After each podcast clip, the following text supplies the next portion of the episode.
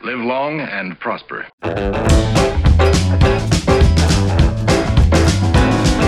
Estamos de volta. Bom dia para quem é de bom dia, boa tarde para quem é de boa tarde e boa noite para quem é de boa noite. Estamos iniciando mais um ColaboraCast, o podcast do projeto Colaborar, que tem como objetivo refletir sobre os problemas, os ancoramentos e os desafios de fazer a, da nossa ação cotidiana uma caminhada de propósito e de prosperidade. E aqui está conosco novamente ele, o cara mais viajado do projeto Colaborar o sócio da BNB da Espanha, a cabeça mais inchada do Grupo Nescau 2020, Reinaldo Córdova. Garota enxaqueira, garota enxaqueira. Vamos para as palhaçadas, né? Se eu fosse, se eu fosse sócio do Airbnb, eu tava quebradíssimo no momento desse. Ah, sistema de a hosteleria, até esqueci como que fala, tudo fechado, cara, tudo fechado.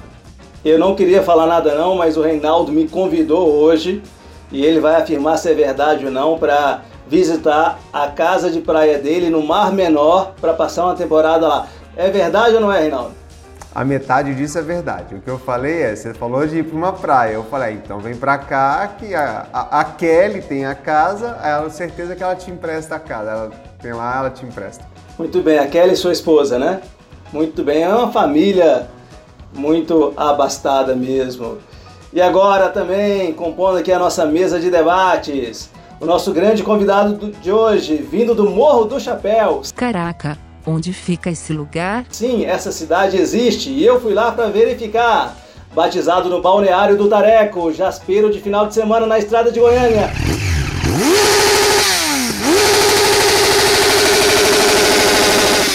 Que jaspeiro cortador de giro miserável. Mestre na infusão de cambuí e psicólogo da Caminhar Psicologia e Saúde, Marconi Marques, o baiano!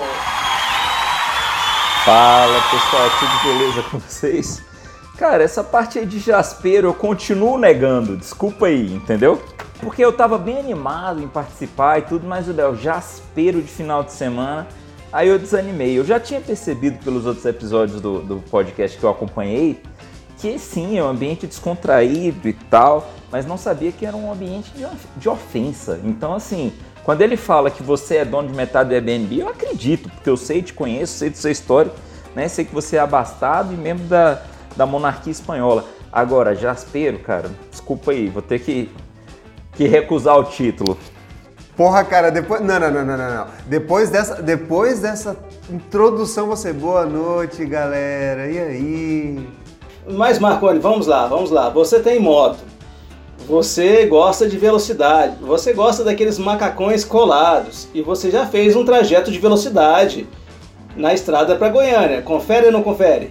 Depende. Se alguém da Polícia Rodoviária Federal acompanha o podcast, não, não confere. Se não, não acompanha e tá, olha, já teve vez de andar um pouco acima da velocidade permitida para via, mas tudo com muito juízo, pensando no retorno seguro para casa e sem colocar em perigo a vida dos outros. muito bem, boa resposta, uma resposta assertiva, como sempre vindo da sua pessoa.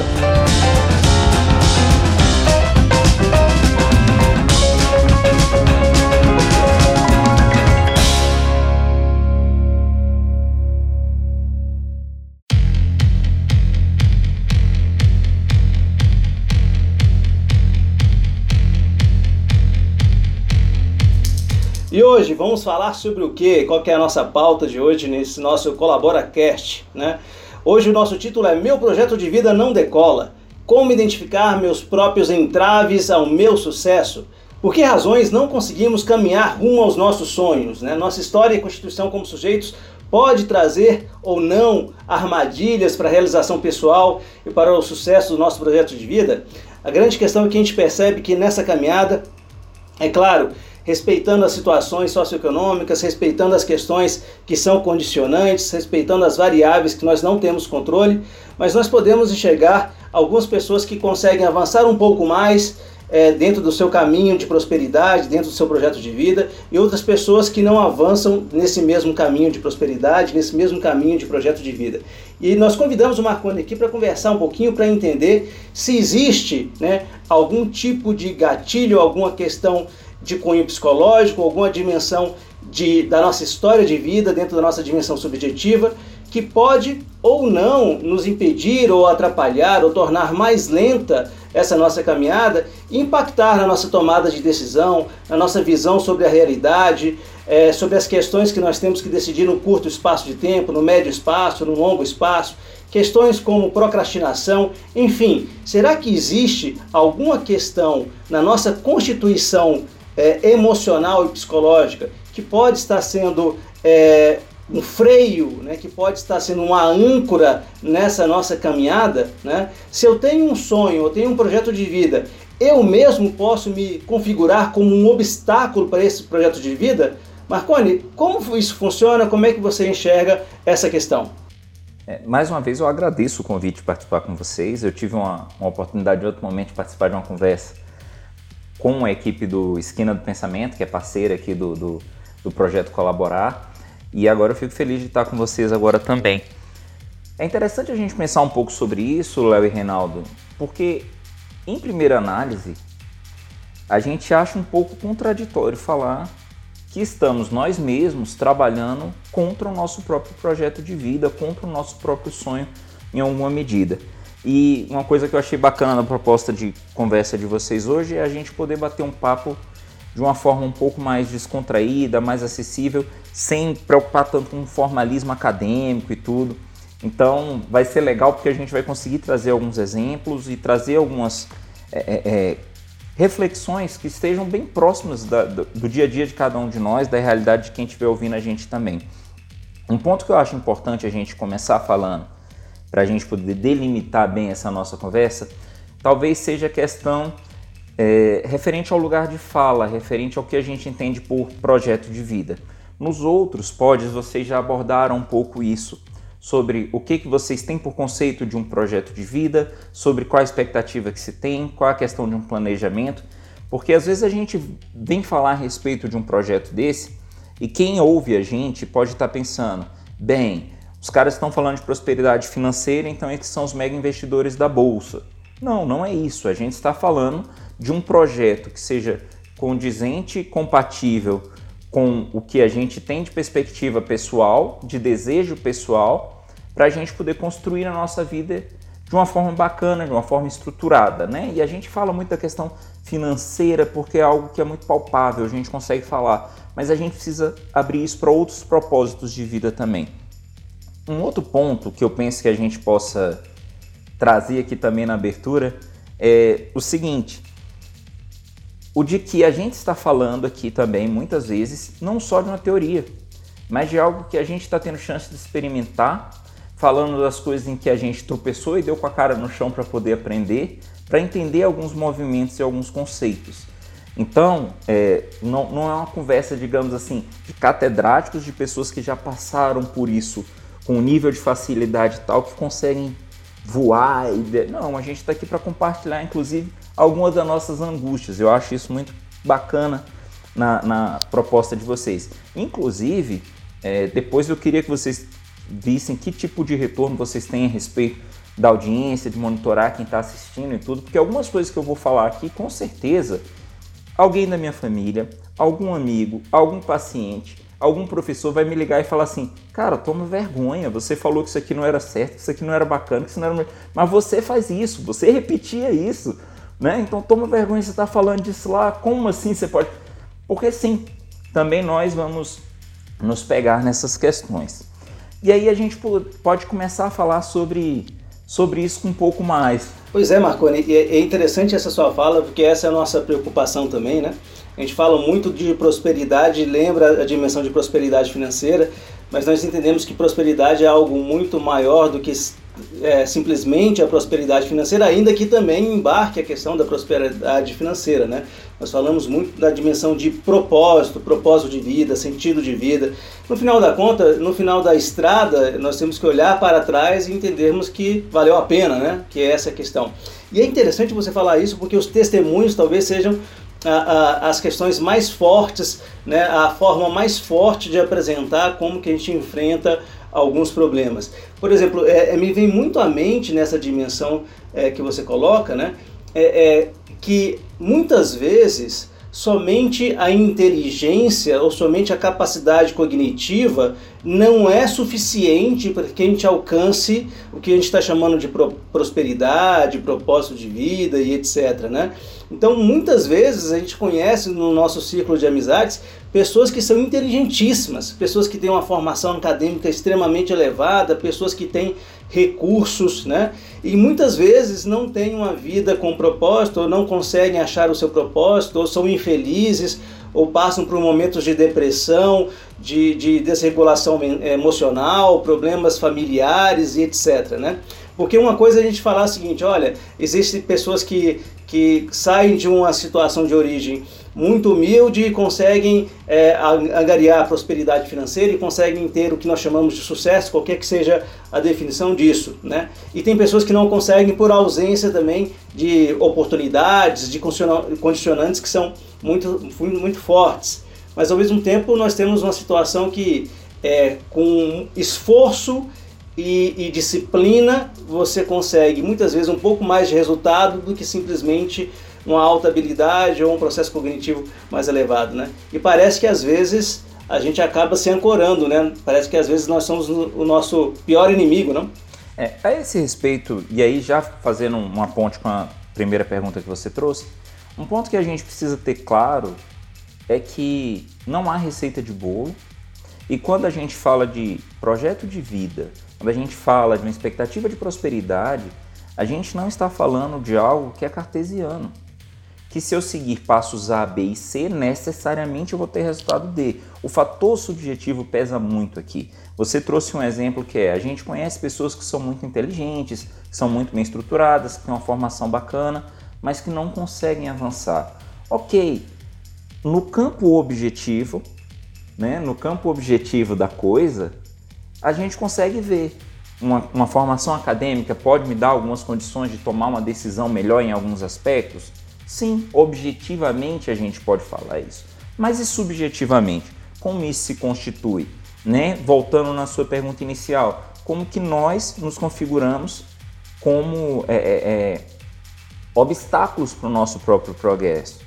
Como que nós, que somos quem mais queremos chegar lá, por vezes somos os grandes dificultadores. Um ponto que eu trago a esse respeito é o seguinte: é, imagine que você tem um objetivo, qualquer que seja, e esse objetivo demanda um esforço seu. Seja um esforço é, é, propriamente de, de produção, de atividade, de atuação, seja um esforço de ordem psicológica, de ordem emocional, por saber que você está tendo que se mobilizar em relação àquilo. Quanto você está realmente disposto a fazer isso? De que maneira você consegue lidar com essa disposição? Ou você percebe que, de certa maneira, você prefere ir procrastinando aquilo e segurando aquilo justamente para não ter que ter esse dispêndio de energia. Né? Aí a questão de, de dar alguns testemunhos, de dar alguns exemplos, eu vou trazer um exemplo de uma situação simples que eu passei no passado e, que eu acho que representa bem isso. Na época em que eu fui casar, é, a minha esposa e eu, na época noiva, a gente comprou um apartamento e nessa época eu ainda morava de aluguel. E aí, para a gente reduzir os custos, a gente entendeu que seria adequado eu me mudar já para um novo apartamento para parar de pagar o aluguel do apartamento antigo e a gente ter essa grana para investir no casamento, para poder comprar as coisas para casa nova e por aí vai. Acontece que entre essa tomada de decisão, entre o apartamento que a gente comprou está pronto e liberado, entre eu me mudar e eu efetivamente parar de pagar o aluguel, foram três meses eu fiquei três meses pagando aluguel de um imóvel que eu não já estava mais lá. Por quê? Depois de um tempo eu fui perceber. Eu tinha um, um, um, um apego, por assim dizer, um apreço àquele imóvel que eu identificava como sendo meu, como sendo minha casa, apesar dele ser alugado. Apesar de eu perceber racionalmente que era muito mais vantajoso ir para imóvel novo, financeiramente, para eu já poder ir me estruturando lá e tiver que arrumar o que tivesse que arrumar, Mas aquilo, eu ficava preso, ficava amarrado, atrapalhando meu projeto de vida de casada da forma que seria mais bacana. Então, como que eu fui percebendo isso? Algumas coisas, e aí volto no exemplo do dinheiro que a gente falou, a gente percebe que são objetivas, são palpáveis. Algumas coisas eu fui percebendo na conta bancária. Eu estava pagando um aluguel desnecessário, sendo que podia estar investindo em alguma outra coisa, né? E outra era do custo subjetivo que isso me trazia, a ponto de chegar um momento em que eu falei assim, não consigo resolver sozinho, pedi ajuda da minha esposa, da Érica, para ela poder ir na imobiliária e fechar um contrato. Marconi, isso que eu ia te perguntar, cara. É, é, você tinha, na verdade, é, o desejo de manter, mas ao mesmo tempo a, a dor da, do pagamento. Você estava perdendo dinheiro, né? E nessa situação, a dor ainda, a dor de perder o dinheiro de pagar ainda era menor do que o desejo de permanecer naquele estado? Olha como é curioso, né? E aí a gente fala com isso que você trouxe a respeito da, da pessoa que tem uma boa estrutura de educação, que é muito inteligente, que não consegue andar. Racionalmente, eu sabia o tanto que aquela dor financeira era grande. Só que, na ordem subjetiva da coisa, na ordem emocional da coisa, o custo de eu me desfazer do meu apartamento, que eu morava sozinho, que era alugado, não era meu, era temporário desde sempre, aquilo era muito alto. A ponto de eu literalmente topar pagar um preço para ficar com aquele custo em vez de tocar a vida adiante. Marconi, eu acho, acho legal você trazer essa ideia pessoal, né? Porque até quebra um pouco esse paradigma de que nós somos aqui o super sucesso, por isso que a gente vai apresentar receitas para que todo mundo tenha prosperidade, ou aqueles que nos escutem, pelo menos, né? Tenham prosperidade, tenham sucesso. Isso me faz lembrar algumas coisas. Então, por exemplo, muito frequente hoje a gente vê uma teologia da prosperidade, a gente escuta muitas músicas e diversos estilos musicais, e o que nós encontramos é uma, uma, uma exposição das conquistas, né? Então, seja até uma conquista da, da pessoa, então é, materializando, colocando, coisificando a pessoa como uma conquista, como até os produtos. Ah, eu tenho um carro, eu tenho uma casa, eu tenho três casas. Então, quantas personagens né, da, das redes sociais a gente conhece que, que se fazem em cima dessa história de que, ah, eu me dei bem, então eu sou sucesso, eu posso explicar para os demais porque eu sei fazer. Entretanto, muitas vezes o Léo até trouxe o exemplo de um, de um cantor sertanejo, Gustavo Lima, que teoricamente teria todo o sucesso da vida dele, mas faltava algo, né? Então, assim, a prosperidade, a gente tem que romper um pouco essa ideia também é, de que é só o sucesso econômico, né? É muito além disso. Tem a ideia da jornada, né? De terminar. Quando a gente fala de projeto de vida, não é sucesso financeiro apenas, né? Isso faz parte também então, um equilíbrio financeiro. E eu acho, voltando, eu acho interessante quando você apresenta um, um exemplo é, pessoal para falar, olha, não é só o conhecimento teórico, você como psicólogo, você como um, um, um, pai de família, um cara que, que tem sucesso na vida, né, digamos assim, dentro de parâmetros, evidentemente, pode virar e falar assim, cara, mas eu penei, eu tinha um conhecimento e eu não soube em algum momento aplicar o conhecimento teórico que eu tinha na minha própria vida. Então, ter um momento, a gente fala aqui muito, né, da, do momento de reflexão e autorreflexão. E isso é importante nessa jornada, né, de virar e pensar, pô, como que eu posso adequar a minha vida dentro desse momento? Parar e pensar um pouquinho, né? É, com certeza. E, e esse ponto do, do projeto, Reinaldo, eu acho que fala muito assim, além dessa limitação de como eu passo, paro e posso ajustar minha vida, eu acho que tem algo que vem antes que é, eu estou tendo clareza do meu propósito. Eu estou escolhendo de forma adequada qual é o meu parâmetro de sucesso, o que, que eu quero para minha vida. Ou eu estou dando murro em ponta de faca. E quando eu falo em dar murro em ponta de faca, não é a questão de eu estou insistindo em algo que não vai dar certo e estou sofrendo por isso. Não, não é isso. Mesmo que não esteja dando certo, se eu estiver insistindo em algo que eu tenho uma convicção de que é o melhor, que é o adequado, que é o bom para mim, isso vai me fazer bem, isso vai me constituir enquanto sujeito, isso vai me engrandecer, porque eu vou aprender nesse processo. Acontece que às vezes a gente está mirando no lugar errado mesmo. Você trouxe aí a questão da, da experiência pessoal como exemplo, eu vou trazer uma outra aqui que eu acho que, que vai ilustrar bem essa questão do, do propósito. houve um momento profissional na, na minha carreira, é, não enquanto psicólogo, mas em, em, outro, em outro trabalho que eu atuo, em outra posição que eu atuo, é, em que eu almejei durante um bom tempo atuar numa função específica num cargo gerencial.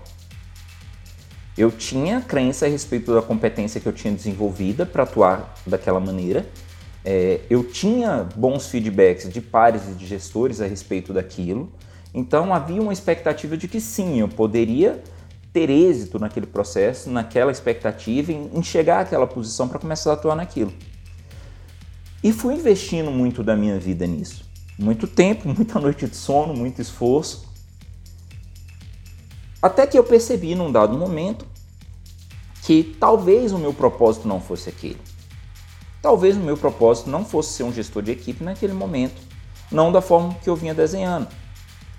Ainda que esse propósito lá na frente pudesse voltar ou possa vir a voltar, enfim, mas naquele momento, naquele cenário não era.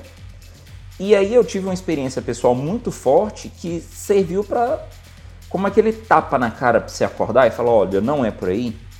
Um belo dia eu estava no momento de colocar meu menino mais velho para dormir, o Pedro, ele hoje tem 9 anos, e a gente conversando e ele falou assim, pai, o que é vocação? Eu falei, filho, você sabe o que é vocação? Eu geralmente devolvo a pergunta, tá? Porque às vezes isso evita algum tipo de constrangimento em algum tempo inadequado. Então, eu filho, você sabe o que é vocação? Ele falou, é quando a gente é muito bom em alguma coisa? Falei, é filho, mais ou menos isso, é uma forma de ver. Qual sua vocação? O que, que você acha que é a minha vocação, Pedro? E ele virou para mim e falou assim: ser pai? Cara, nesse momento eu entendi que meu plano de vida talvez não tivesse direcionado para algo que fosse melhor. Talvez se eu direcionasse o meu plano de vida para a construção da minha família, para aproveitar essa etapa dos meus filhos, né? direcionasse o meu plano de vida para minha própria atuação como psicólogo, que estava parado há algum tempo e tudo, talvez fosse algo que me engrandecesse mais. E hoje eu sou feliz pela escolha.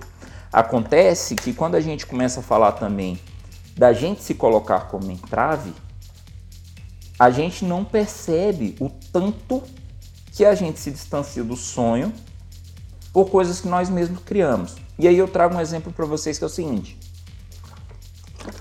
a questão da zona de conforto. A gente ouve muito sobre esse termo, zona de conforto, né? Ah, fulano está na zona de conforto. Isso gera uma acomodação. E quando a gente ouve o termo zona de conforto, o termo conforto nos remete a algo bom, nos remete a algo agradável, né? Os seus hotéis lá da sua cadeia Airbnb, eu, com certeza você classifica eles como confortáveis né? Você não vai classificá-los como desconfortáveis. Mas tem um negócio da zona de conforto que ele é, como que eu vou dizer, à primeira vista um pouco contraditório com o que o nome sugere. Às vezes eu estou falando de uma zona de conforto de um lugar que é desconfortável, mas que é um lugar conhecido. Às vezes eu estou falando de uma situação em que ah, é uma zona de conforto e tal, mas eu tô vendo aquilo, eu vendo que é ruim, eu tô vendo que é ruim pagar três meses de aluguel, mas é conhecido aquilo. Marconi, então deixa eu te fazer uma pergunta, talvez até uma, mais que uma, uma pergunta, uma provocação dentro desse contexto. Coincidentemente, é, eu conversando com um estudante hoje é, sobre a postura dele né, em sala, aí ele virou e falou assim, ah professor, se não tem, se eu não, me, se não tem diversão, não tem, não tem vida. Foi mais ou menos isso que ele falou. Se, não, se eu não me divirto, eu, eu não me esforço. Não, eu preciso estar me divertindo, foi o que ele quis dizer. Aí eu me lembrei de um colega dele, que sempre estão juntos, que uma vez me falou assim: Ah, não quero estudar, eu quero começar a trabalhar logo. Ele está terminando o que seria equivalente ao ensino médio no Brasil. É, eu quero começar a trabalhar. Então, eu te coloco uma provocação, né? Nisso que você vem falando sobre projeto de vida, e dentro da, da, do contexto do Brasil especificamente, que tem, já está até dentro do, da, dos parâmetros curriculares, pensando nessa questão de projeto de vida, é essa situação de que eu preciso estar tá feliz para ser produtivo, né? Se eu estou infeliz, eu não estou na minha zona de conforto, vamos dizer assim, que é a expressão que você utilizou, então eu tenho que chutar o balde da barraca, porque eu preciso ser feliz. Então, se eu estou infeliz no meu trabalho, eu chuto, vou embora, vou procurar a minha felicidade. Pode gerar uma sensação ou até uma situação bastante problemática de não continuidade, não pode? Eu entendo que sim. E, mas o que, que eu percebo, e aí a questão de aspectos geracionais, até talvez você e o Léo possam falar com um pouco mais de propriedade. A gente tem hoje um momento histórico e, e, por conseguinte, um impacto disso nas gerações que tem um olhar muito voltado para a questão imediatista da coisa. Não é só a questão da felicidade né, e da construção dessa felicidade e desse propósito. É a questão do imediatismo. Né? Eu, eu quero isso agora. Eu não quero isso para daqui a seis meses. Eu não quero isso para daqui a um ano. Ou pensando em projeto de vida, né? Eu consigo aproveitar a construção do meu projeto de vida, eu só vou aproveitar o meu projeto de vida pronto. É, é a clássica piadinha da dieta, né? As pessoas querem ser magras e ninguém quer fazer dieta. Tipo, o bom é ter, o bom não é estudar, o bom é ter estudado. Mas espera aí, tem um processo antes. Então, como que eu vejo essa questão do, do imediatismo nesse sentido? Se eu não estou feliz agora, eu antes mesmo de ver se isto é um esforço necessário, ou vou usar até o termo mais pesado, um sacrifício para o meu projeto de vida, eu abandono qualquer projeto porque nesse momento não está bom. Então, como que eu consigo conciliar essas coisas? A gente consegue pensar isso em uma série de dimensões. Se eu for pensar na dimensão religiosa, a, a, muitas das religiões falam: você vai ter um, um, percurso para trilhar durante toda a sua vida para você ter ao final uma recompensa.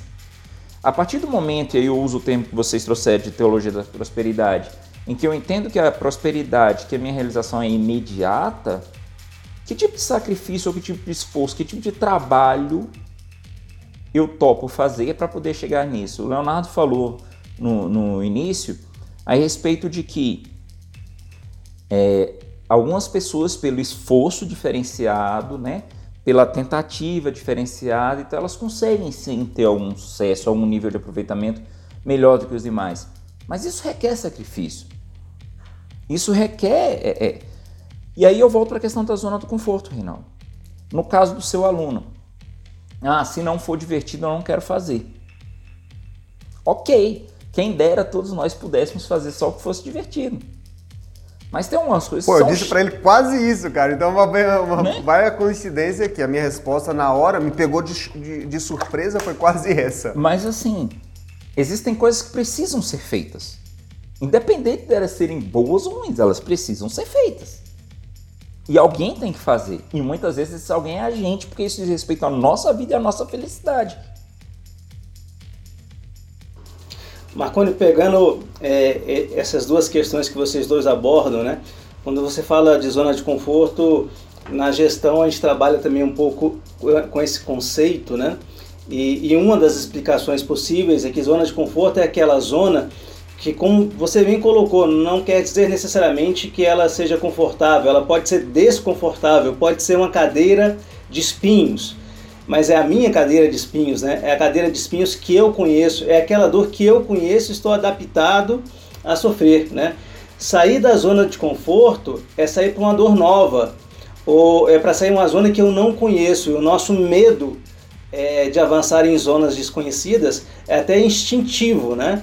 É, não é a minha área, é a sua área, mas me parece que em algumas coisas que eu já li, o medo é a base de todo um sistema de autodefesa do organismo que passa pela ansiedade, que passa pela capacidade de fuga, de luta, de sobrevivência, e a base do medo às vezes está nisso. E nós temos medo daquilo que nós não conhecemos, né? E isso acaba nos puxando, me parece ser um pouco essa ideia de obstáculo que nós é, nos auto-impomos nessa caminhada, nesse processo.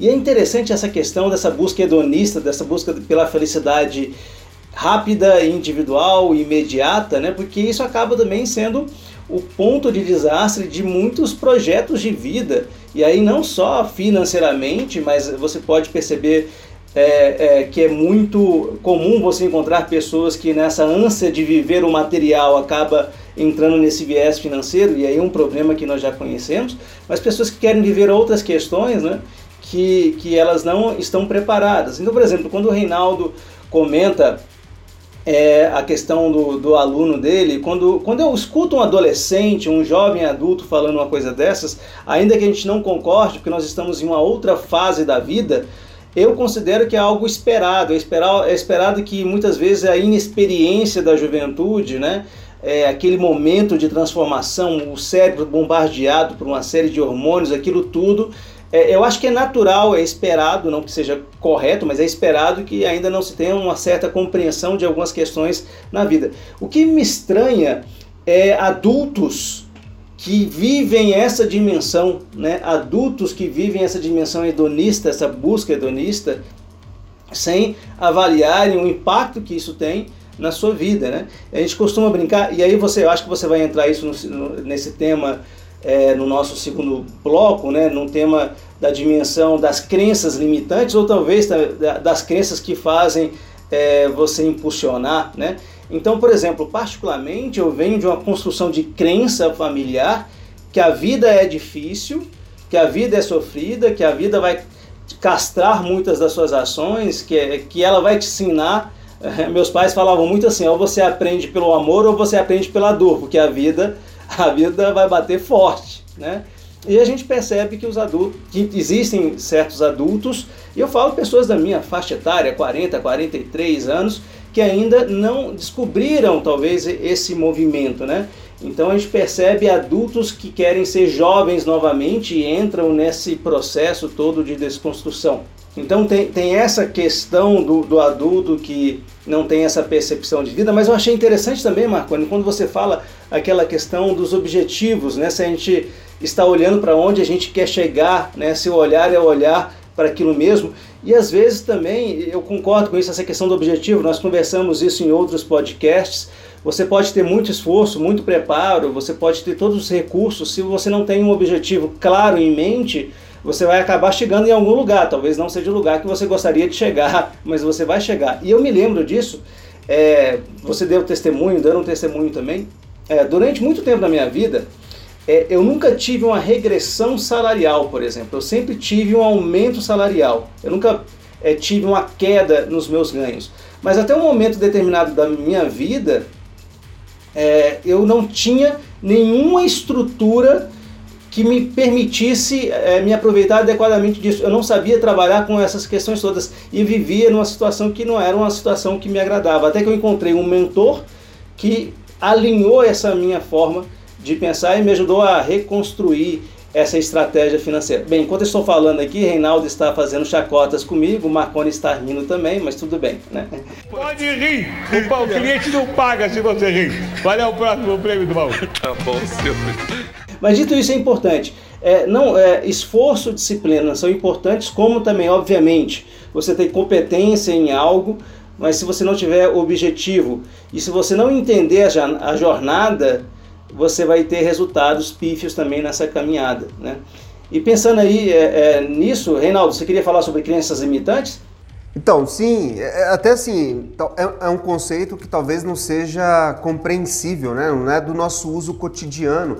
A gente falou assim, o Léo comentou aí várias coisas fundamentais, né? Talvez do, da fala do meu, do meu estudante, do meu aluno, que fala da, da felicidade, e aí até tem o paradoxo que é encontrar isso, a contradição, né? De encontrar isso num adulto.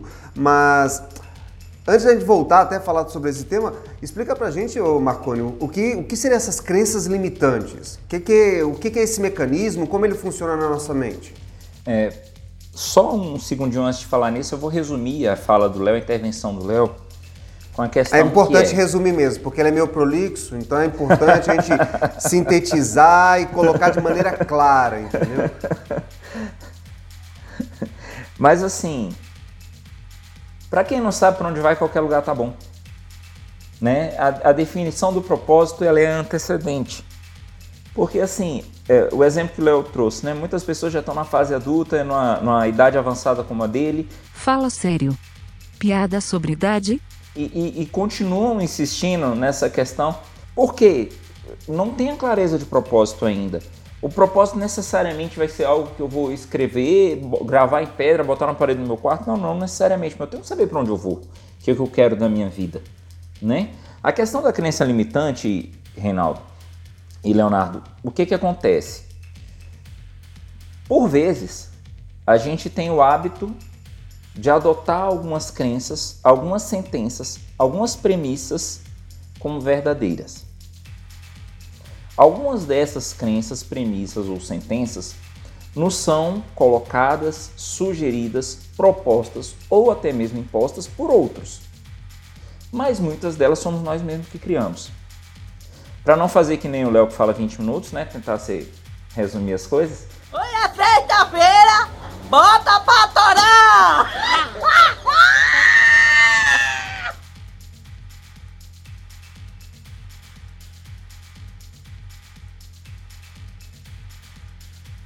É, tem uma- um ponto que é assim. Por que, que quando alguém faz uma proposta pra gente, ou quando a gente começa a pensar num plano, num sonho, numa viagem, num desejo, enfim, a gente para e pensa assim: e se der errado? Ao invés de parar e pensar: e se der certo? O que mais eu posso fazer com isso? Quando eu parto do e se der errado, eu começo a trazer uma série de crenças limitantes. E isso vem desde a questão de como eu construo e executo meu plano de vida, a como isso se manifesta numa reunião de trabalho, numa conversa, né? Onde eu estou numa reunião de trabalho, alguém traz uma proposta para mim e ao invés de acolher aquela proposta, ouvir, tentar entender e pensar nas alternativas, eu coloco um mas bem grande na frente e trago um contraponto. Ah, podemos fazer isso aqui. Mas e a questão ambiental? Mas e a legislação? Ao invés de pensar e como eu posso pensar na questão ambiental para conciliar com isso? E como eu posso pensar na legislação como alternativa? Quando eu penso na crença limitante, eu vou dar um exemplo da, da questão da formação acadêmica, né? Já que a gente citou a questão do estudo várias vezes. Com certeza vocês já devem ter ouvido alguém falar assim: a minha família não tem tradição acadêmica. Eu estou começando isso agora. Ou ainda, né? Mais limitante ainda. A minha família não tem tradição acadêmica. Então, quando eu terminar a graduação, eu não sei se eu tenho coragem de entrar no mestrado. Eu não sei se eu tenho condições de entrar no mestrado. Veja que eu estou trazendo um contexto familiar quando eu digo a minha família não tem tradição acadêmica, estou desprezando o porquê, o cenário, o contexto histórico-cultural que aquela família tinha, a condição de acesso ou não, enfim. Estou dizendo, a partir disso, eu também não posso. A minha família não tem tradição acadêmica, então assim que acabar a graduação eu vou cair no mercado de trabalho. Eu não vou tentar fazer alguma outra coisa. Isso acontece muito? Acontece. E aí cai naquilo que a gente está falando de nós mesmos sermos as nossas âncoras, no sentido de freio, tá? Não âncora no sentido de esteio de segurança. É, quando a gente fala a respeito de, da questão do, do, da zona de conforto, uma coisa vai se amarrando com a outra. Por quê? Se eu preciso sair dessa condição de não ter vida acadêmica, não ter histórico acadêmico, não ter tradição acadêmica da minha família, este é o meu confortável, isso é o que eu conheço, isso é o que eu sei como funciona, isso é o que eu sei como é. Eu sei que nessa vida de não ter tradição acadêmica, meu tio chegou à posição tal, minha tia construiu família assim, assim, assado, meus pais viveram de tal forma. Eu sei como é isso. É a minha cama de prego eu sei como ela funciona e como que eu me deito nela. Agora, se eu me disponho a dar esse passo,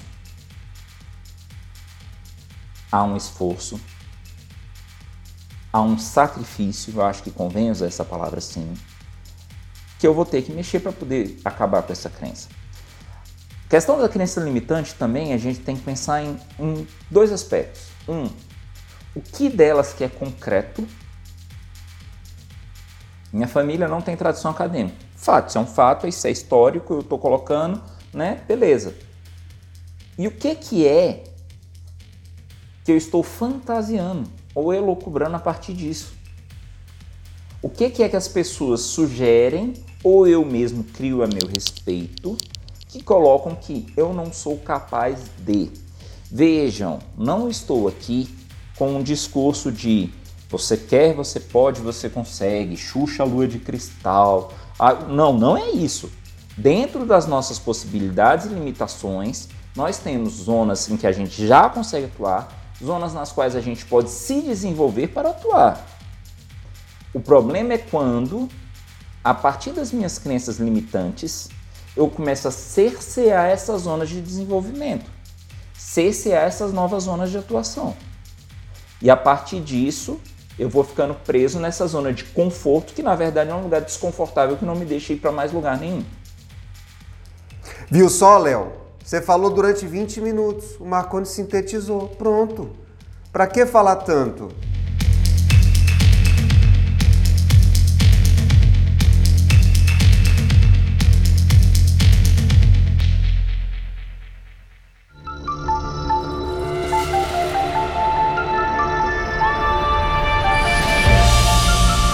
Marconi, é, isso é bem legal e olha só que interessante, o que você fala, né, é, vem de encontro com uma teoria que é tratada na sociologia clínica. Tem um, um autor que é o Vincent Golejac, um autor francês, e ele escreveu um livro que chama A História que Herdamos, não tem versão em português, né? A História que Herdamos, e ele fala muito isso, que não dá para você entender ou afinar essa sua caminhada nos âmbitos profissional, pessoal, enfim, nos vários segmentos da sua vida, sem levar em conta, uh, levar em conta a, a, sua história familiar, as dimensões ideológicas, né, a, as suas filiações, porque ele comenta uma coisa bem interessante, eu não sei se você concorda com isso dentro da dimensão da sua área de atuação, que é psicologia, é que essas crenças, que você pode atuar é, a favor das crenças, ou seja, você assimila isso e você replica. Você pode atuar contra essas crenças, ou seja, você rejeita e vai pelo lado contrário, mas nunca você poderá atuar sem essas crenças. Ou você vai com ou você vai contra, mas nunca sem. Isso te é, define em alguma medida, né? Faz sentido para você? Faz, faz muito sentido. E assim, é, a gente fala das crenças como limitantes, mas ainda tem também a questão de que às vezes a crença, mesmo que ela pareça boa, ela te amarra. Ela te prende. Por quê? Como que eu posso olhar para esse contexto, olhar para esse histórico cultural, né? Para essa tradição de família, para esse histórico que a gente está falando, e eu posso ressignificar isso para minha história pessoal. O fato de eu, eu fazer parte de um grupo seja uma família, uma comunidade, o que quer que seja, desse grupo ter um histórico com a Constituição XYZ, não quer dizer que eu sou refém disso o resto da vida, que eu estou amarrado a isso o resto da vida. Eu posso, a partir disso, reconstruir, ressignificar e pensar em novos caminhos e novas alternativas para mim. Marconi, me parece que então a gente entra no, numa situação de escolher caminhos, né? Assim, saber separar pelo menos o que é o meu projeto de vida e os limitantes que, eles que esse caminho que eu escolhi podem ser impostos pelas próprias situações, né? Você trouxe o exemplo do estudo. Claro que estudar requer esforço, dedicação, sacrifício, a, a palavra que você utilizou. Por outro lado, as, a, passou com a gente também, né? E passa com muitas pessoas. A ideia de o que é meu projeto de vida e o que é o projeto de vida de outros que eu acolho para minha vida. Então, a, a, a, claridade, a clareza de saber separar o que é o meu projeto e o que é projeto imposto pelos outros, e aí ainda trazendo essa variável da, das crenças limitantes, por isso que você no começo falou, não existe receita de bolo, porque quando você coloca essas três, três situações para ser, serem analisadas geram uma complexidade que é só a pessoa mesmo, claro, com tipo como o Léo falou, né, os mentores, pessoas que podem ajudar para não dar resposta, mas indicar caminhos, indicar possibilidades. É, o, o que, que a gente pode pensar a esse respeito, Reinaldo? É, a gente consegue quebrar algumas coisas. Talvez o grande pulo do gato e a grande dificuldade seja a gente identificar exatamente quais são essas crenças que estão querendo que a gente herde. Um exemplo simples, né? A gente que, que foi da geração que penou muito com vestibular. Eu não sei vocês, mas eu ouvi muito da minha família quais os cursos que eu deveria fazer. Né? Por que você não faz curso XYZ? Ah, você devia fazer direito, parará, parará. Então, assim, por que eu tenho que replicar isso? Por que, que as pessoas querem consertar a própria história pessoal na minha história? E por que, que eu tenho que acatar isso? Será que eu não preciso perceber isso, entender que a minha história quem faz sou eu, que eu posso aprender com os insumos deles, né? Vocês dois são historiadores, estão aí para provar que a gente não rasga a história, a gente aprende com ela, né? Eu posso aprender com eles, mas não, não necessariamente tenho que repetir. Tenho que fazer da mesma forma. Eu tenho que fazer da forma que gera sentido e significado para mim. A minha história sou eu que construo a partir do meu ponto de vista. Olha, eu acho bem legal isso que você coloca, uh, Marconi. Ainda mais me fez lembrar, por exemplo, a fala de uma amiga que é médica. E uma vez a gente conversando, ela virou e falou assim: que ela tinha entrado no curso de medicina, feito medicina e era médica pela razão equivocada. Depois ela teve que fazer todo um trabalho para se reconstruir. Acabou fazendo também uma. Ela continua trabalhando na medicina, mas fez um outro curso. Talvez o que tivesse mais identidade com o que ela desejasse, né? E ela falava assim: olha, então, dentro de um parâmetro, né? Uma pessoa de êxito. Então, é, conseguiu o que deveria. Todo você falou do, do, vestibular, por isso que eu digo de êxito. Quantas pessoas conseguem fazer medicina? E ela não está falando de agora, está falando de vinte e tantos anos atrás. Então, quer dizer, a, a dificuldade era ainda mais é, incrementada, né? muito maior. Então, virar e falar assim, por, que, por qual razão eu vou fazer o curso? Então, talvez uma imposição familiar é o projeto de vida. Ela tem, você falou do Pedro, né? Tem a vocação para isso? Então, assim, é juntando essas variáveis que pouquinho a pouco é como um puzzle, né? Um quebra-cabeça. A gente vai montando as peças e tendo uma ideia do que é o nosso projeto de vida e onde nós queremos chegar. Dentro da, da teologia tem, e da filosofia também, se, se utiliza muito a expressão teleológico, né? teleologia. Qual o objetivo da, da existência? Então, trazendo um pouco para esse nosso debate, e nossa conversa, é, é, interessante a gente perceber né, que tantas pessoas aparentemente de êxito, é, talvez tenham um êxito a, a para a vista dos outros. Para dela mesma ela pode estar tá sofrendo. É o que o Léo falou em determinado momento, que a pessoa tá, tem curso acadêmico, tem doutorado, tem uma empresa, tem tudo, e de repente sofre uma depressão, está triste. Claro, tem variáveis que são incontroláveis, a gente não vai é, desmerecer tudo isso.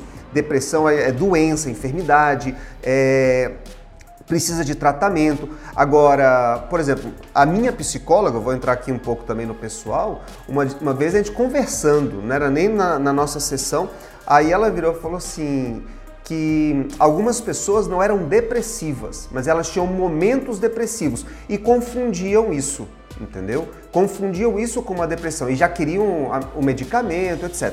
Mas o que eu quero falar é assim, o que eu quero para fechar aqui é a ideia de que claridade no projeto de vida pode evitar muitos problemas é, existenciais e problemas ah, psicológicos, psíquicos, depressivos. Então, eu acho que é importante a, a, termos, né? não colocar apenas para os outros treinos, mas nós tenhamos também essa, essa claridade, essa clareza do que é posto pelos outros, o que é imposição nossa e fazer a nossa construção e reconstruções né? Do, dos nossos projetos. Perfeito, Reinaldo. E aí eu vou, vou me pegar em uma metáfora que você usou, porque eu acho que ela foi muito rica, quando você usou a questão do quebra-cabeça. E eu vou te dizer o seguinte: projeto de vida tá muito mais para um balde de Lego do que com um quebra-cabeça. Porque o quebra-cabeça, ele é uma crença limitante. Eu tenho que montar aquela figura que está na capa. Eu vou juntar aquelas pecinhas do meu jeito, na ordem que eu conseguir, seja começando pela borda, seja. Enfim, mas eu tenho que chegar naquela figura que está na capa. Ao passo que o que a gente está discutindo aqui tem muito mais a ver com balde de Lego. O que, que você quer fazer com esse balde de Lego? Eu quero fazer um desenho igual aquele quebra-cabeça ali. Você sabe que não vai ficar igual, porque ele vai ficar irregular, né? O Lego é cheio de ponta. De... Ok, mas eu vou me virar com essas peças. O Léo falou, eu, tenho, eu tive uma tradição familiar de aprender, ó, vai aprender pelo amor, pela dor. Ok, você vai pisar nas peças do Lego e vai doer, sinto muito. Sabe, tem peça que vai ficar presa, você vai tentar tirar com o dente vai engasgar, vai acontecer. Mas você. a bola soft É, que, o, que o Zezé falou outro dia, né? É a bala soft. Mas você tem opções infinitas de configurar aquilo ali. Quando entregam para você uma crença limitante, falando, aqui está o seu quebra-cabeça, monte desse jeitinho, não, esse quebra-cabeça não faz sentido para mim. Quando muito, eles entregam um quebra-cabeça e deixam a gente escolher uma moldura, para a gente ter a sensação de que é a gente que fez. Mas não, tá lá, o passo a passo é esse, você vai fazer isso, você, sua capacidade é essa, sua limitação é essa. Não, eu preciso fazer um todo. Eu preciso explorar minhas potencialidades. Eu preciso saber qual é o meu propósito. Meu propósito é fazer tal coisa. O que, que eu tenho de peça de Lego para fazer isso? Isso, isso, isso. Eu consigo mais peças? Consegue, essa, essa, essa. O resto você tem que se virar com as peças que você tem, meu amigo. Então tá bom, vamos construir nossa vida a partir disso aqui. Né? De que maneira que eu posso construir fazer isso de uma forma que gere sentido, gere significado e que não me coloque na condição de me formar médico sem ser porque eu queira ser médico.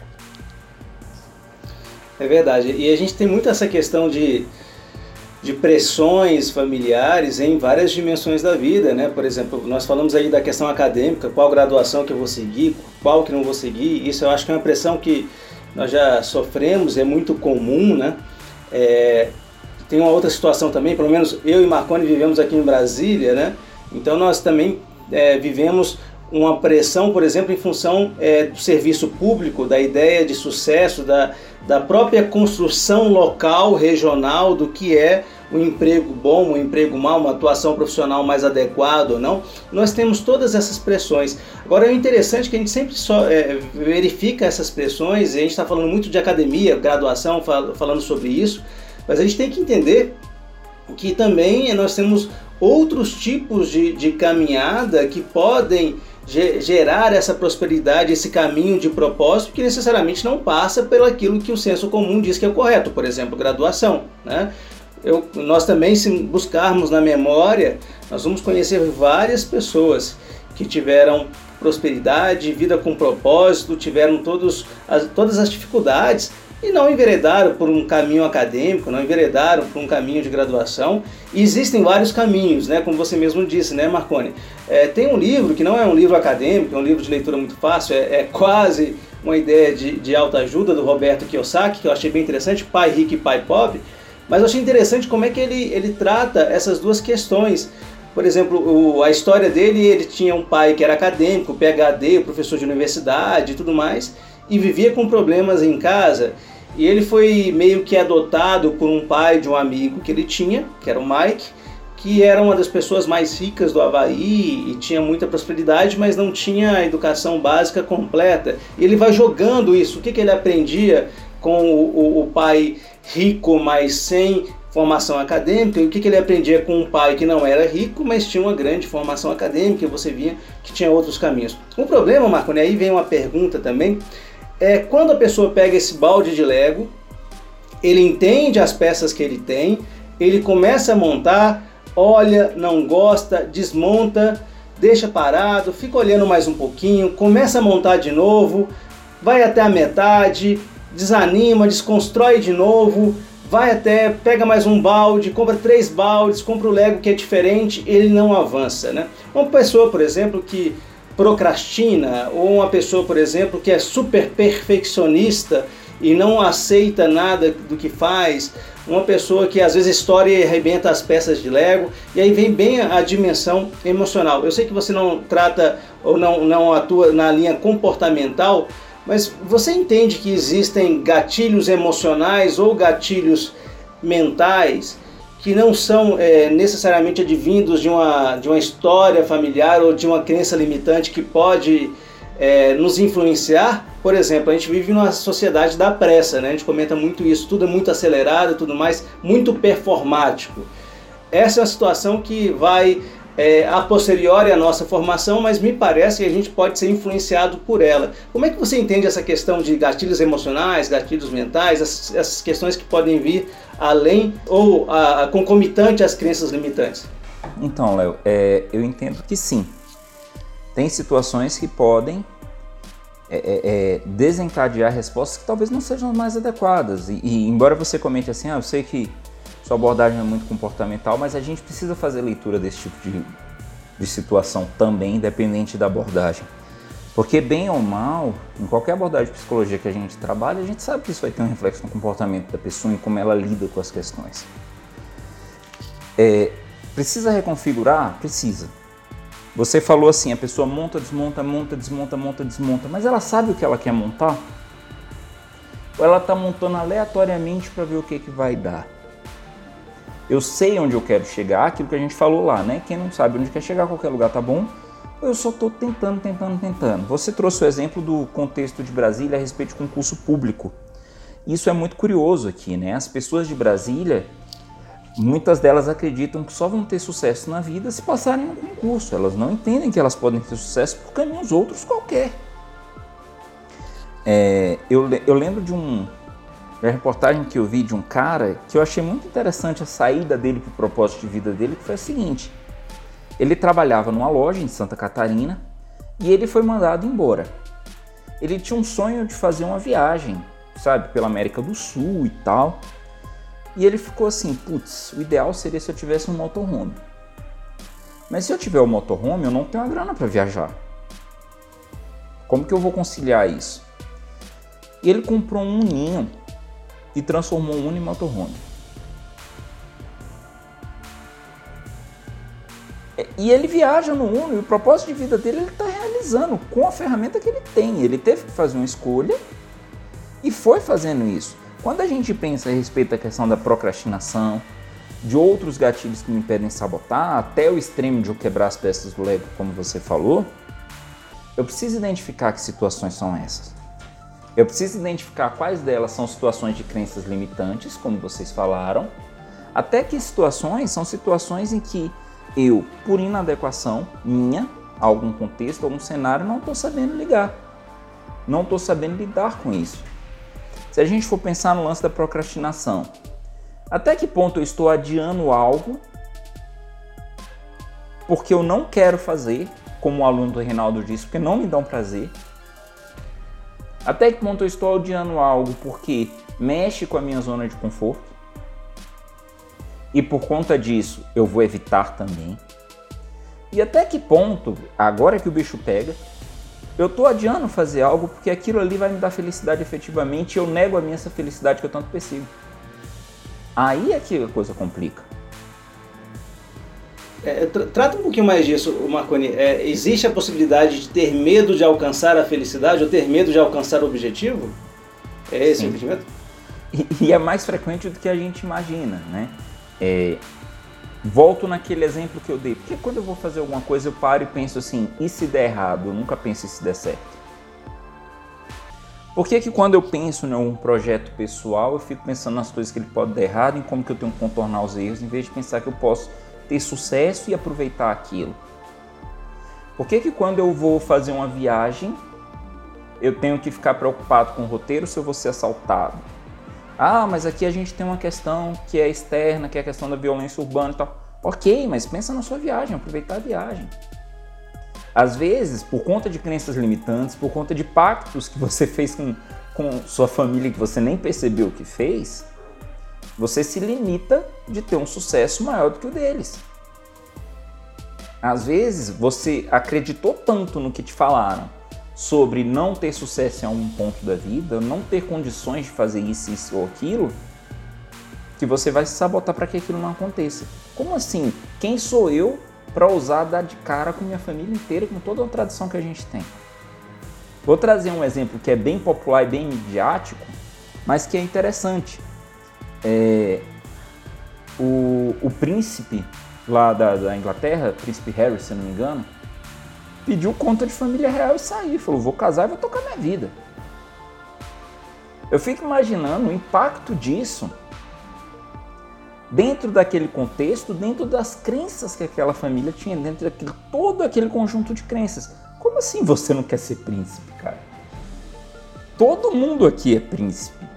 É o que é esperado de você. Esse é o seu quebra-cabeça.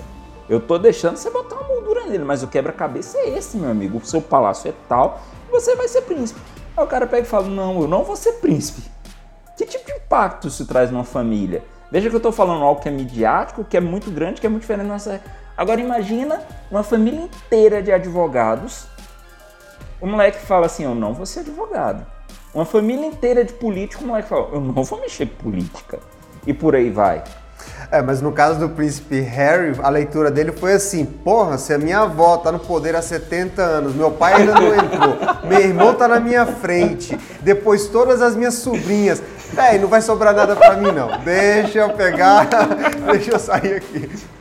Esses dias pra trás, esses dias pra trás eu tava vendo Asterix e Obelix com, com os meus filhos. Aí era um, um filme com Gerard, uh, Gerard Depardieu e aí era sobre a, a, uma ajuda que eles apresentariam aos bretões, né? Os galeses apresentariam, ajudariam os bretões contra o, o Império Romano, Júlio César. Quem tá ali no trono da, da Inglaterra? Que viagem é essa, velho? Da onde vem a miséria? Porra!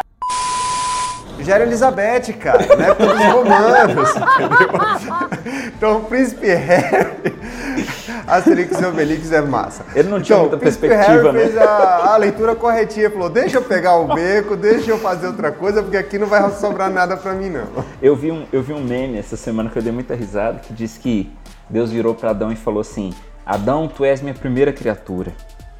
E Adão fala, e aquela rainha ali, quem é? E Deus fala, rapaz, não sei não, ela tava aí quando eu cheguei.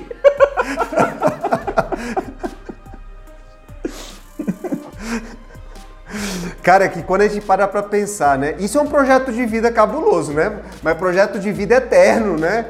Porque no largo osso nem a pau, meu irmão. A mulher entrou no poder, ainda tava conflito mundial, cara. Outra realidade. Mas vamos lá, vamos seguir, vamos seguir. Uh, Marconi, você trabalhando com essa ideia de de, de projeto de vida, a gente conversando sobre isso, e você sendo psicólogo, né? trabalhando no consultório, atendendo as pessoas, e tua formação foi nessa linha. É, para trabalhar essa questão né, essa, de projeto de vida, essas situações que nós comentamos também sobre ah, as crenças limitantes, vou te fazer a provocação. Tem como analisar isso fora do campo terapêutico? Oh, oh, oh, desculpa, Marconi, desculpa interromper. É, é, e o Reinaldo fez isso, mas é porque tem, tem, tem algo que você falou que eu achei, achei muito forte aqui. Aproveita essa pergunta do Reinaldo, mas vê se você engata essas duas questões é, orientando para o campo terapêutico. Pelo que eu entendi, me corrija se eu entendi errado. Pode acontecer de um sentimento de culpa por um sucesso que você tem em relação, por exemplo, à sua estrutura familiar, te impedir que você avance em determinados projetos. Por exemplo, é muito comum, eu já encontrei muito isso, é, alunos na graduação que falavam assim: eu sou o primeiro a ter uma graduação na minha família, ou eu sou o primeiro que chegou até aqui, sou o primeiro. E às vezes a pessoa vivencia isso, tal, reconhece, mas inconscientemente o processo de culpa por ele ter alcançado aquele objetivo, sucesso, enfim, e a família não pode impedir dele ir adiante? É, é, faz sentido essa minha colocação? Faz total sentido. É, e aí eu vou fazer o seguinte, eu vou começar com a fala do Reinaldo para voltar para isso, que aí uma coisa eu consigo ir respondendo junto da outra, se você não se importar. É, a respeito do, do, do que, que é possível a gente ter de alternativa fora do campo terapêutico, eu tenho a dizer para vocês que, olha, é necessário, é fundamental, você não tem como fazer isso sem a ajuda de um psicólogo, de preferência um psicólogo da caminhar psicologia, de preferência for... Não, brincadeira, tá, gente? Não... brincadeira, não, não vou fazer o jabá agora não, fiquem tranquilos. É possível sim a gente ter alternativas fora. Até porque, se a gente for pensar, a psicologia é uma ciência recente. Se a gente não tivesse alternativa fora, a gente não tinha chegado aqui não, pessoal. Então, Precisa sim, a gente consegue sistematizar algumas coisas, a gente tem instrumentos, a gente tem técnicas, a gente tem métodos, mas as coisas acontecem também no dia a dia, a coisa acontece à medida que você vai se percebendo de algumas situações. É, E muitas vezes, isso é uma coisa que eu acho bacana, por exemplo, na abordagem da psicanálise, que é entender que, enquanto ciência, a psicologia ela é fruto de um contexto histórico-cultural. E por conta disso, às vezes a gente precisa fazer leituras a respeito de outras áreas de conhecimento. Então, a respeito de procrastinação, uma coisa que eu tenho trabalhado com alguns pacientes é quadro Kanban, que é uma técnica de metodologia ágil que começou para gestão de projetos em desenvolvimento de sistema. Então, assim, eu uso isso para os caras verem o que eles têm que fazer, efetivamente conseguirem cumprir um prazo e ver o que, que andou ou não. Então, assim, é algo prático, simples. Qualquer jogadinha no Google você vai ver o que é um quadro Kanban, como que ele funciona e como que você pode usar. Mas isso já vem depois. Antes disso eu preciso. Como que eu identifico essas situações? Como que eu percebo, como o Léo falou, ah, eu estou me sabotando por conta da minha família? É, começa a fazer uma reflexão, primeiro de tudo, a respeito de projeto de vida propriamente dito. Você já começou a pensar no seu objetivo? Você já começou a pensar no que, que você quer? E isso é, é, não é uma questão meramente filosófica, não, pessoal. Isso é uma questão pragmática mesmo. Vai desde quando a gente está falando com um adolescente, para ele começar a pensar no que, que ele quer trabalhar e às vezes ele não sabe nem o que, que aquela profissão que ele está escolhendo para uma faculdade, o que, que é o dia a dia daquela profissão. Até a gente, depois de já adulto e tal, que a gente pensa assim: ok, eu penso em casar, eu penso em educar meus filhos, eu penso em ter estabilidade financeira.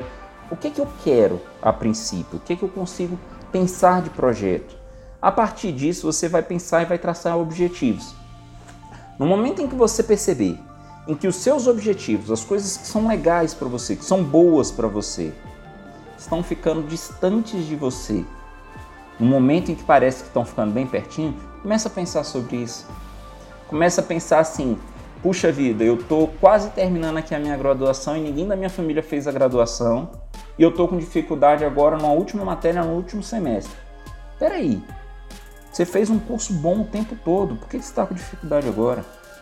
Será que é única exclusivamente a dificuldade com a disciplina mesmo? Ou eu estou falando de alguma crença limitante que você está carregando consigo que está te impedindo de fechar esse ciclo na tua vida? Ou você para e pensa assim: a minha família nunca teve acesso a tais e tais e tais bens materiais, a tais e tais condições de estudo, a tais e tais experiências. Por que, que ao invés de você sofrer com, poxa, eles nunca tiveram e eu tô tendo, você não pensa assim, eu sou o primeiro, mas eu não vou ser o último, né? Citando a, a frase que a vice-presidente recém-eleita dos Estados Unidos, a Kamala Harris, ela falou, né? Que ela seja a primeira mulher, mas que ela não seja a última a fazer algumas coisas. Que você não entende que você é o primeiro, mas não vai ser o último? E que essa experiência você vai poder viver do seu jeito, aproveitar da sua maneira, para poder agir em cima daquilo efetivamente. O fato de a gente entender que estamos tomando rumos diferentes daqueles rumos que os que vieram antes de nós tomaram, e veja, diferente não quer dizer melhor ou pior, é diferente, não quer dizer que eu estou passando borracha na história dessas pessoas. Não quer dizer que eu estou desprezando ou desconstruindo a história daquelas pessoas. Quer dizer que eu estou construindo a minha história a partir do meu viés, a partir da minha perspectiva, a partir do que eu quero para mim. A partir do momento que eu consiga perceber esses pontos, eu vou conseguindo atuar de certa forma em cima deles. Às vezes é mais difícil? É. Às vezes eu vou precisar de alguma ajuda de um terceiro, de um profissional? Sim, às vezes sim. Mas algumas coisas a gente consegue ver e falar, ok, eu vou fazer e vou quebrar a cara. Ok, eu vou fazer e eu vou ver o que é que vai dar. Ok, eu vou fazer e eu tenho certeza que vai dar certo. E se não der certo, eu vou aprender com a parte que deu errado. Então é preciso também ter essa disposição para saber que sim, a gente vai dar um bocado de cabeçada, mas que tem algo maior lá no final, algo que tem um propósito maior e que é um objetivo maior que tem que ser alcançado. E aí, é só para eu encaminhar, digamos, para um fechamento a respeito disso, a gente precisa pensar que o nosso objetivo, o nosso propósito de vida, ele é algo fundamentalmente bom.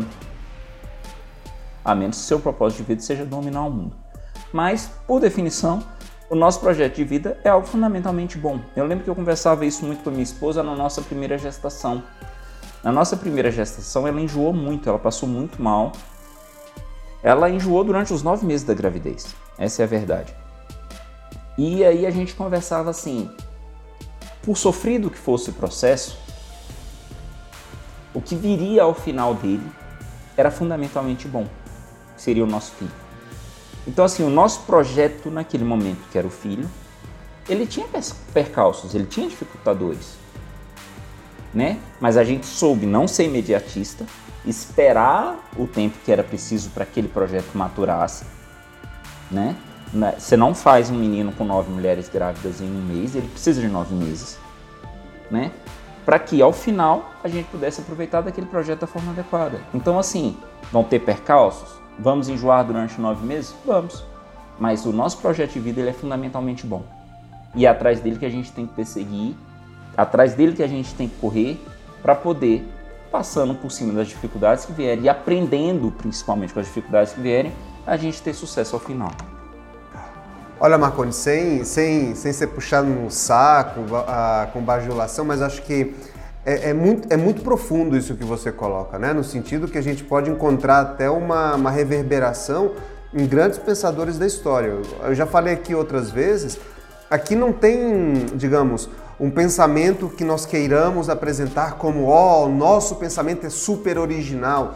É não, a partir da nossa experiência, dos nossos estudos, o que a gente construiu, talvez é, entregar, oferecer isso de uma maneira mais palatável, é, fácil, né? sem perder qualidade para a galera, para as pessoas que, que precisam dessa ajuda. Né?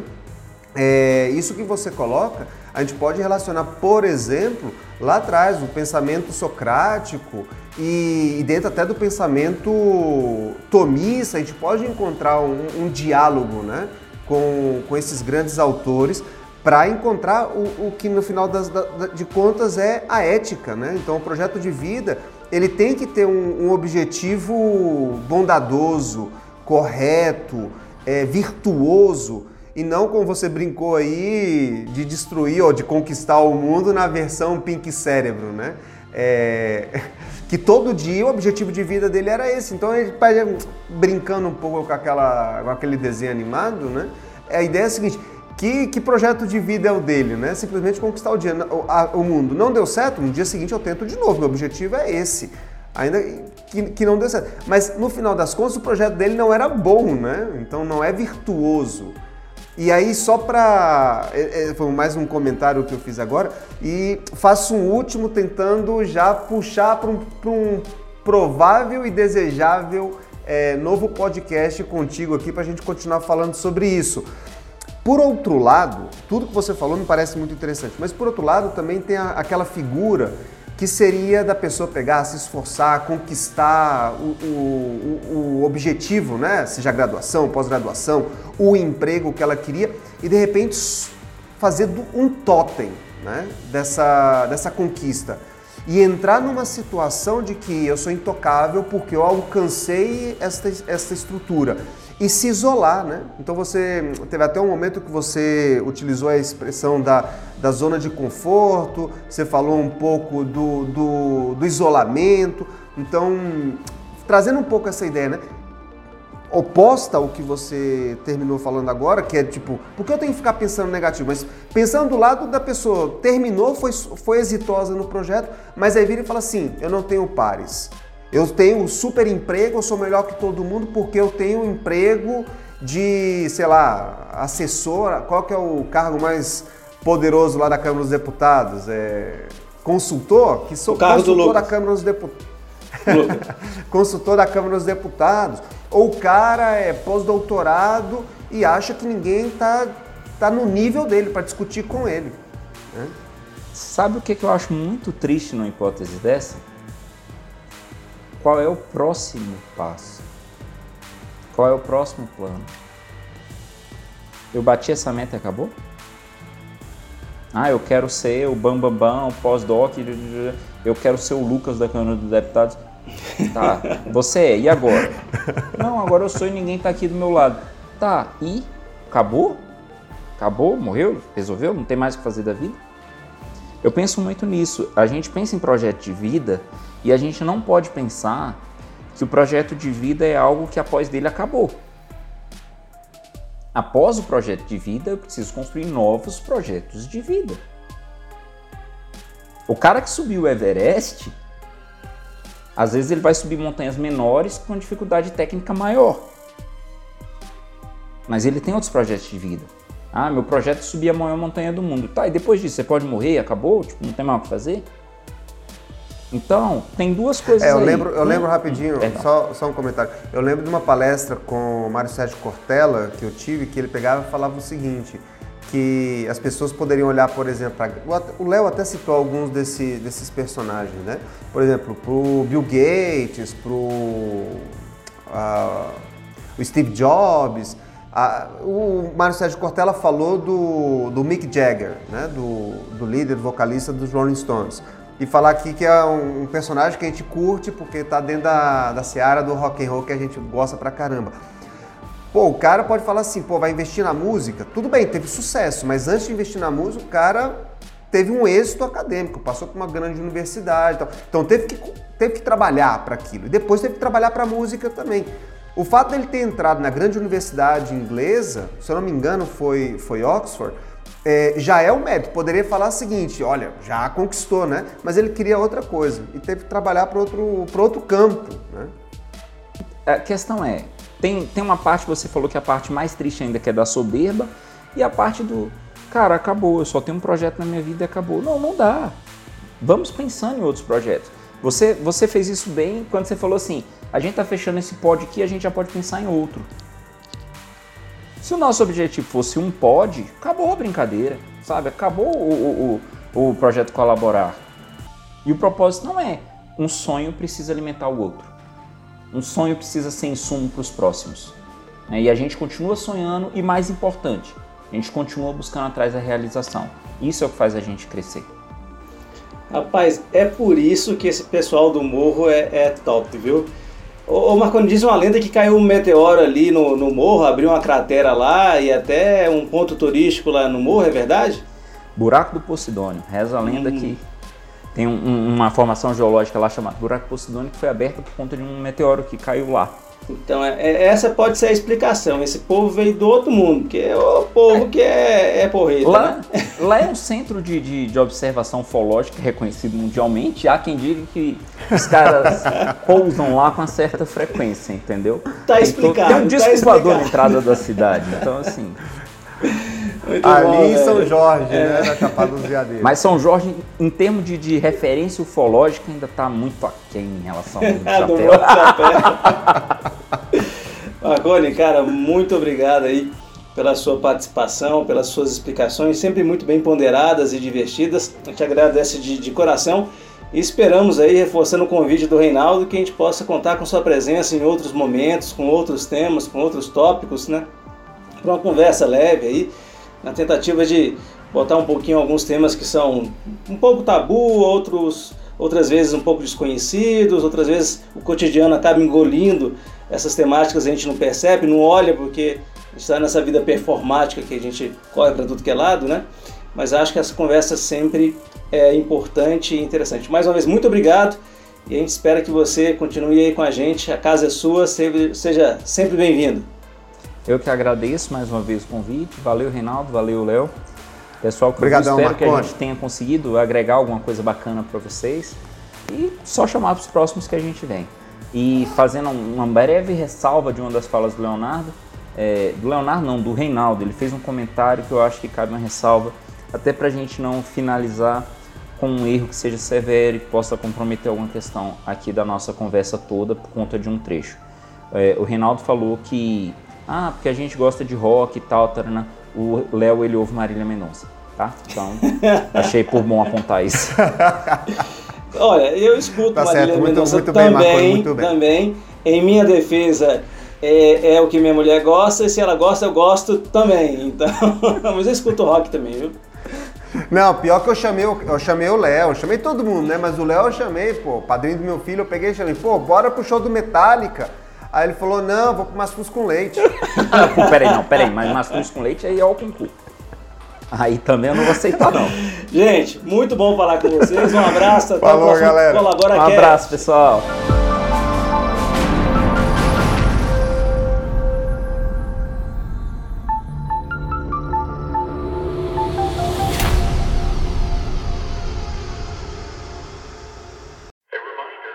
long and prosper.